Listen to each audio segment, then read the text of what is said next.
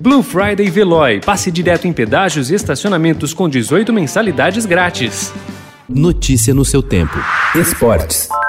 Então, apenas um toquinho. Danilo descola o cruzamento. Gabriel ajeitou para quem vem de trás. Arthur bateu. É gol!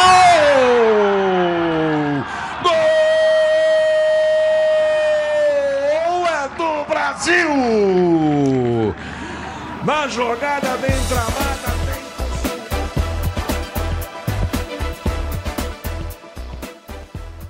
Em seu primeiro grande teste na disputa por uma vaga na Copa do Mundo de 2022, a seleção brasileira mostrou força ao vencer o Uruguai por 2 a 0 no Estádio Centenário, em Montevideo. A equipe de Tite segue como a única com 100% de aproveitamento nas eliminatórias sul-americanas, com quatro vitórias. A competição será retomada no fim de março de 2021, quando o Brasil terá pela frente mais dois grandes desafios: confrontos com Colômbia e Argentina.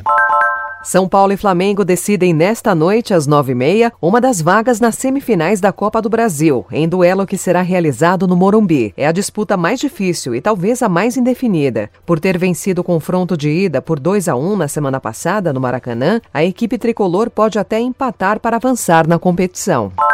Com 15 desfalques causados pelo novo coronavírus e mais quatro baixas por outros motivos, um Palmeiras bastante esfacelado joga no Castelão diante do Ceará hoje, às 7 da noite, para ir à semifinal da Copa do Brasil.